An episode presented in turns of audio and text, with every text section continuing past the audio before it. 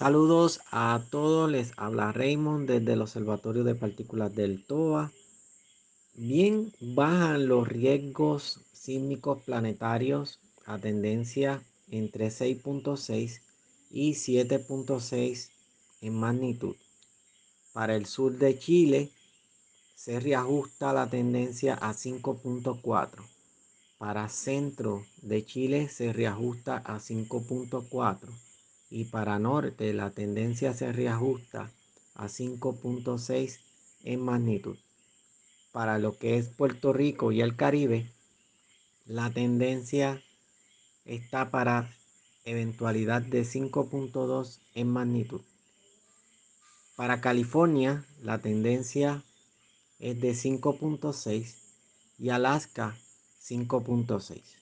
Dios les bendiga a todos les habló Raymond desde aquí, desde el Observatorio de Partículas del TOA de Puerto Rico.